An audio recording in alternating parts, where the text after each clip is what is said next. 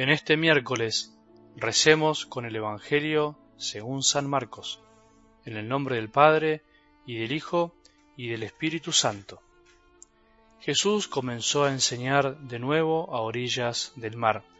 Una gran multitud se reunió junto a él, de manera que debía subir a una barca dentro del mar y sentarse en ella. Mientras tanto, la multitud estaba en la orilla, él les enseñaba muchas cosas por medio de parábolas, y esto era lo que les enseñaba. Escuchen, el sembrador salió a sembrar. Mientras sembraba, parte de la semilla cayó al borde del camino y vinieron los pájaros y se la comieron. Otra parte cayó en terreno rocoso, donde no tenía mucha tierra, y brotó enseguida, porque la tierra era poco profunda. Pero cuando salió el sol se quemó y por falta de raíz se secó otra cayó entre espinas, y éstas crecieron, la sofocaron y no dio fruto. Otros granos cayeron en buena tierra y dieron fruto, fueron creciendo y desarrollándose y rindieron ya el treinta, ya el sesenta, ya el ciento por uno.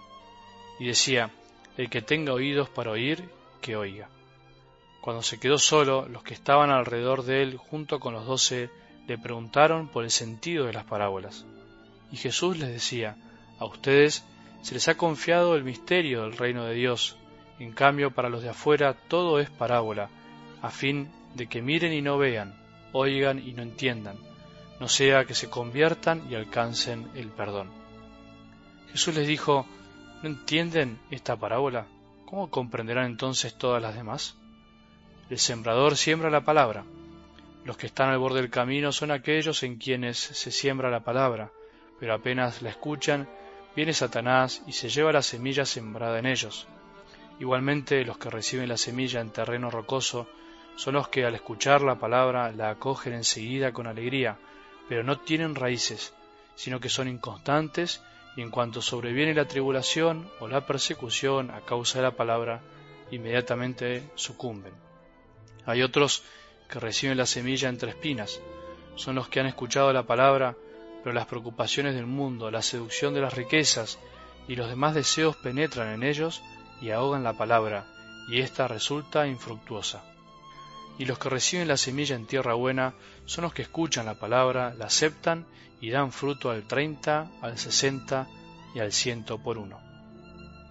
Palabra del Señor.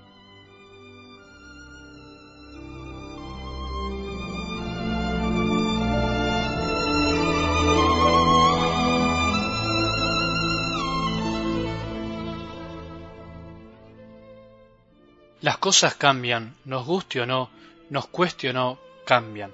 Cambia nuestra vida, cambia nuestra manera de pensar, cambia nuestras actitudes, nuestros sentimientos, cambian los que nos rodean, cambia el mundo, cambia la naturaleza, cambia nuestra mirada de la fe, de la palabra. Mientras nosotros muchas veces nos empecinamos en que todo se mantenga igual, todo cambia. ¿Será por eso que nos rebelamos ante el cambio? ¿Será por eso que no nos gusta cambiar? Creo que ante esta realidad que nos supera podemos tomar dos actitudes distintas. Una de ellas es la de rebelarnos, la del enojo, la de no aceptar el cambio y mantenernos siempre en lo mismo, la de atarnos a ciertas formas que adquirimos o nos impusieron y que nos impiden ser distintos, en el fondo ser lo que somos o podemos ser. Por otro lado, el otro extremo sería la extrema fascinación por el cambio, por lo que es siempre nuevo, pero sin criterio, sin discernimiento, solo por la moda de cambiar y ayornarse a lo que nos imponen. La realidad, nuestra vida, se debería amacar, por decir así, entre estos dos polos, en esa tensión constante, la de aceptar el cambio, bebiendo de lo que el pasado nos enseña y mirando siempre al futuro que se nos promete. Jesús quiere que cambiemos, pero no solo por cambiar, sino para confiar, para creer en Él, para que pongamos la esperanza en Él. El que cree sin cambiar es el que en realidad no cree, solo cree en sí mismo, porque le gusta demasiado ser como es y considera que ya está. El que cambia sin el ancla de la fe, sin creer en Jesús, sin mirarlo a Él, sin escucharlo, es el que cambia por cambiar, el que cambia llevado como veleta por cada viento nuevo que aparece ni una cosa ni la otra, las dos juntas. Algo del Evangelio de hoy nos introduce en las parábolas, uno de los modos que eligió Jesús para hablarnos e instruirnos de las realidades que no podemos ver con nuestros ojos, las realidades del reino de Dios, sobre su modo de estar presente entre nosotros, su modo de ejercer su acción en nuestras vidas y finalmente la forma en la cual podemos responderle. Serían esos tres ejes, las tres dimensiones del reino de Dios, del reino de los cielos, o podríamos llamarlo el reino del Padre y sus hijos. Una cosa es lo que Dios es, más allá de nosotros, otra cosa es lo que Dios hace para que podamos descubrirlo, y otra cosa es lo que nosotros somos y hacemos para dejar o no que Él obre en nuestras vidas.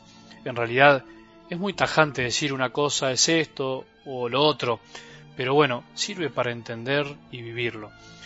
Todo se da junto a nuestro corazón, en nuestra vida. Dios Padre que no se cansa de sembrar siempre a tiempo y a destiempo. Siembra en todos lados, en donde parece que nunca brotará, y por supuesto en las tierras donde estará asegurada la cosecha.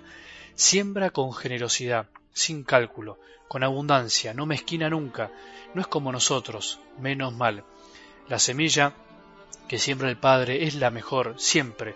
En cierto sentido no depende de la tierra, sino que en su interior contiene toda la fuerza para crecer, dar fruto y seguir dando semillas.